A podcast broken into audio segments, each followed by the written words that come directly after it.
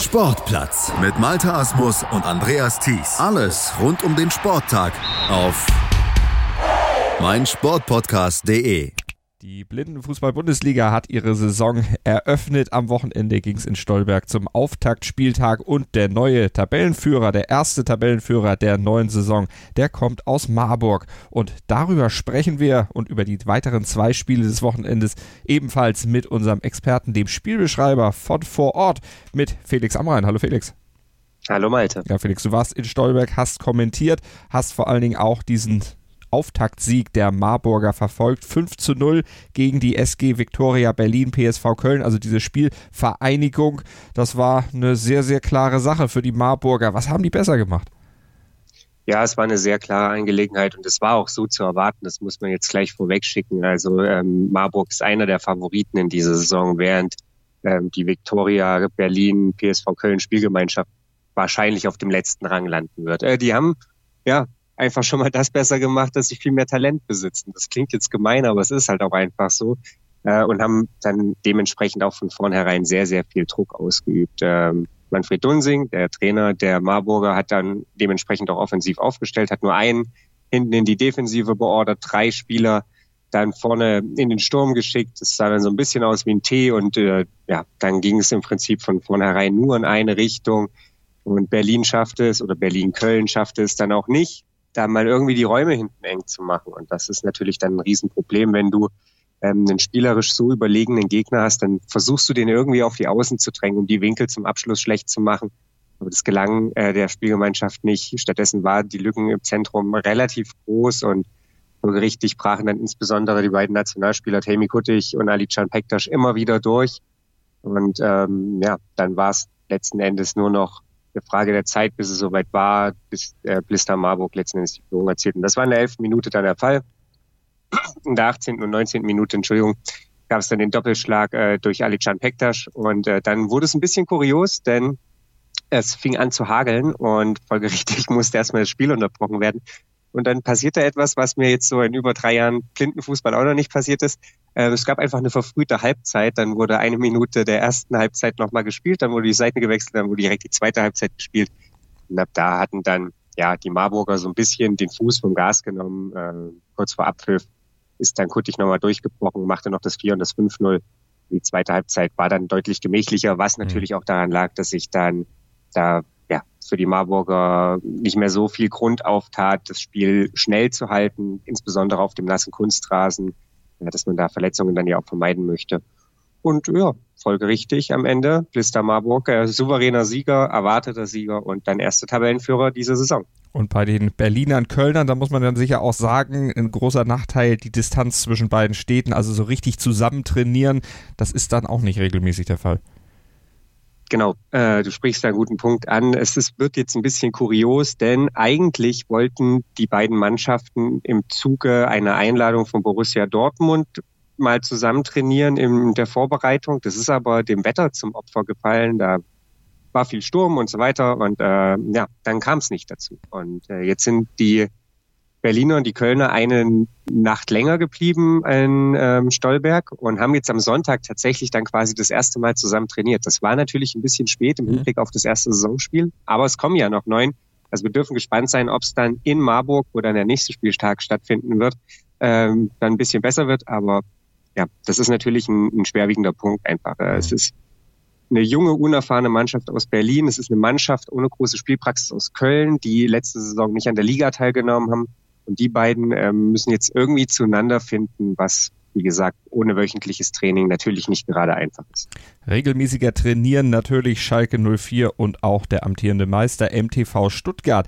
Die trafen auch am ersten Spieltag in Stolberg aufeinander und am Ende setzten sich die Schalker durch mit 2 zu 0, aber das klingt jetzt knapper oder das klingt jetzt klarer als es war. Das war nämlich ein ziemliches Ringen zwischen beiden Mannschaften.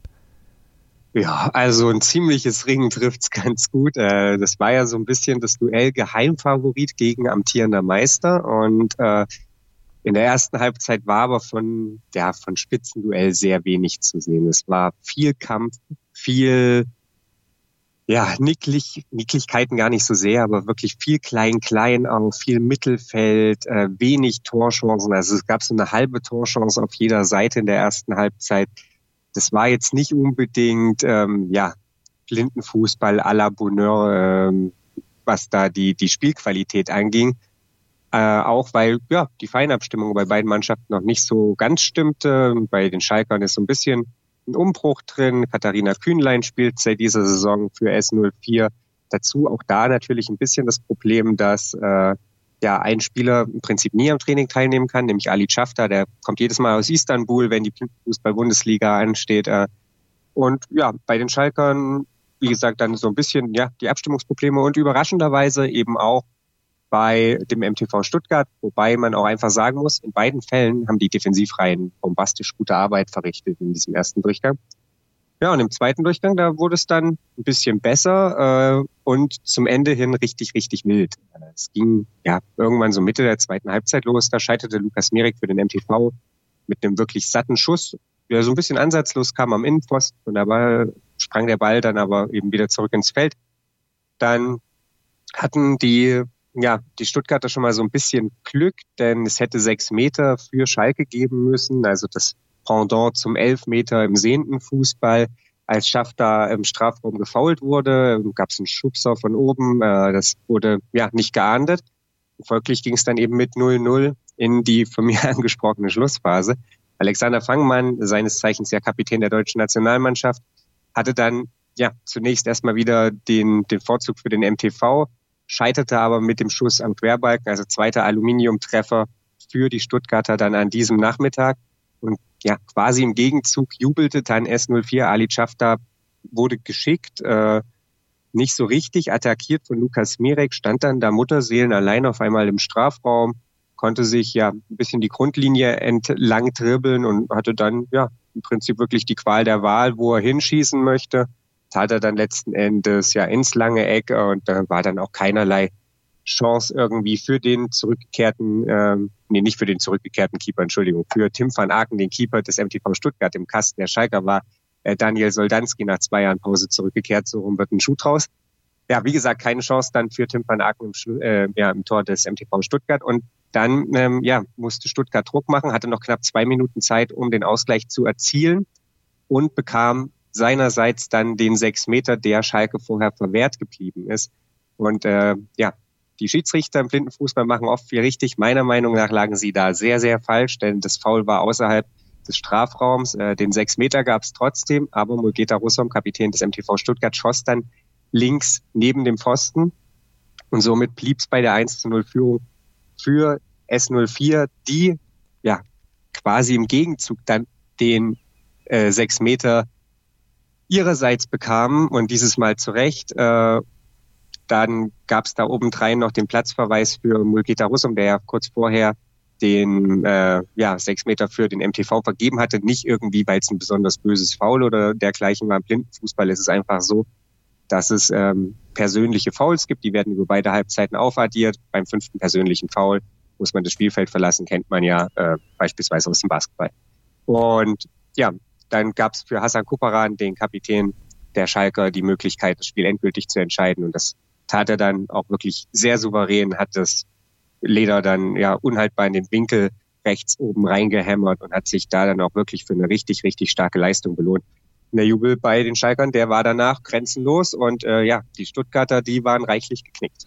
Das kann man sich vorstellen. Der Vorjahresmeister also mit einem Fehlstart in die neue Saison. Und was lernen wir daraus? Wir brauchen auch im Blindenfußball den Video Assistant Referee, damit solche Fehlentscheidungen wie die von Felix skizzierte nicht wiederkommt. Über dieses Thema hatte ja unter anderem der Kollege Jonas Barkmann im Blindenfußball-Podcast Voi hier auf meinsportpodcast.de in der Saisonvorbereitung gesprochen. Hört doch nochmal in die alte Folge rein. Und wir gucken auf das letzte Spiel, das noch ausgetragen wurde, das Duell nämlich zwischen St. Pauli und natürlich den Dortmundern. Das war das Duell, was dann auch noch stattfand an diesem Wochenende. Und das gewann der Vorjahres-Vizemeister der FC St. Pauli mit 2 zu 0. Felix, und damit haben sie ein Statement abgegeben. Die wollen in diesem Jahr wahrscheinlich nicht nur Zweiter werden. Nee, die wollen sicherlich wie vor zwei Jahren wieder deutscher Meister werden. Und ähm, sie haben ja ein gutes Indiz dazu ge geliefert, warum es so kommen könnte. Denn Dortmund ist ein eklig zu spielender Gegner. Das war auch äh, ja, obendrein noch ziemlich ekliges Wetter, als die beiden gegeneinander gespielt haben. Es hat im Prinzip die ganze Zeit geregnet. Es war kalt, äh, also so richtiges Schmuddelwetter. Äh, und ja, St. Pauli nach wie vor mit der wirklich jungen Mannschaft hat es aber völlig routiniert runtergespielt. Die haben sich da ja Prinzip so ein bisschen dem Motto getreu, äh, ja gutes Pferd springt so hoch wie es muss, ähm, da durchgearbeitet, haben letzten Endes keine nennenswerten Chancen groß zugelassen für den BVB. Die größte war wahrscheinlich tatsächlich noch die gegen Ende der ersten Halbzeit, als ich glaube Sebastian Schäfer, wenn ich mich richtig erinnere, abzieht, der Ball abgefälscht wird und ja, dann aber am Tor vorbeitrudelt. Aber aus dem Spiel heraus haben sie da quasi nichts zugelassen.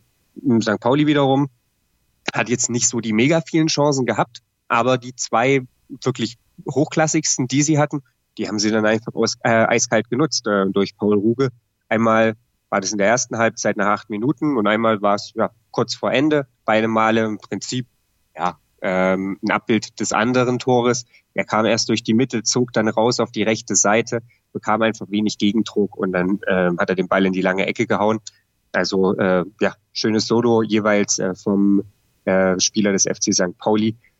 Und ja, da war dann erstmal die Pflicht getan. Ähm, als Kür würde ich das jetzt irgendwie nicht groß bezeichnen. Die muss da noch kommen, aber sie haben, wie gesagt, ähm, ja, da ihre, ihre Pflichtaufgabe erledigt und ähm, haben sich nichts zu Schulden kommen lassen und ein erstes Statement abgeliefert. Insofern darf man gespannt sein, wie der FC St. Pauli sich dann im weiteren Saisonverlauf schlagen wird. Aber äh, das war auf jeden Fall schon mal ein Ausrufezeichen. So soll es sein. Weiter geht's dann in Marburg. Du hast es schon gesagt, äh, Felix, mit dem nächsten Spieltag.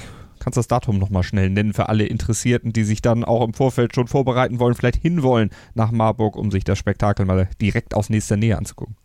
Natürlich, am 22. und am 23. Juni, also gleich zwei Tagen hintereinander, ist es dann am Zentrum für Hochschul Hochschulsport, schwieriges Wort, ähm, in Marburg soweit.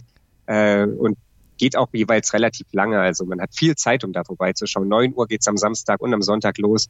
Letzte Begegnung wird am Samstag um 17 Uhr angepfiffen, am Sonntag dann um 15 Uhr. Also jede Menge äh, Blindenfußball, insgesamt neun Spiele, die man da dann bestaunen kann ähm, in Marburg. Also viel vor an der Jahnstraße 23. Wenn ihr es ins Navi eingeben wollt, dann seid ihr mit der Adresse auf jeden Fall dann richtig und ihr seid auch richtig auf meinsportpodcast.de, denn da werdet ihr mit Informationen zur Blindenfußball-Bundesliga natürlich auch weiter versorgt hier im Sportplatz oder im Spezialtalk Voi mit dem Kollegen Jonas Barkmann Voi, der Blindenfußball-Podcast auf meinsportpodcast.de. Da könnt ihr auch gerne in die alten Folgen, in die Saisonvorschauen mal reinhören. Da kriegt ihr ja auf jeden Fall noch ein paar Infos, die ja auch durchaus nach diesem ersten Spieltag noch Gültigkeit haben. Felix Amrein war das, unser Experte und der Spielbeschreiber der Blindenfußball-Bundesliga war vor Ort am letzten Wochenende beim ersten Spieltag in Stolberg. Felix, vielen Dank. Gerne. Schatz, ich bin neu verliebt. Was? Da drüben. Das ist er. Aber das ist ein Auto. Ja, eben. Mit ihm habe ich alles richtig gemacht. Wunschauto einfach kaufen, verkaufen oder leasen. Bei Autoscout24. Alles richtig gemacht.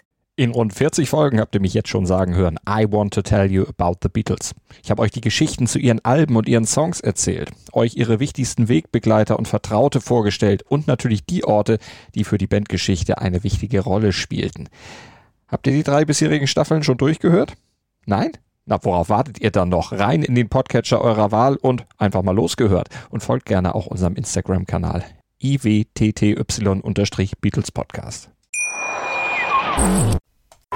Sportplatz mit Malta Asmus und Andreas Thies. Alles rund um den Sporttag auf meinsportpodcast.de. Willkommen bei meinsportpodcast.de. Wir sind Podcast. Wir bieten euch die größte Auswahl an Sportpodcasts, die der deutschsprachige Raum so zu bieten hat. Über 20 Sportarten. Mehr als 45 Podcast-Serien.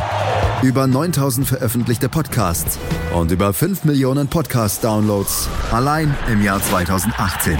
Wir sind Podcast. Wir sind meinsportpodcast.de. Schatz, ich bin neu verliebt. Was?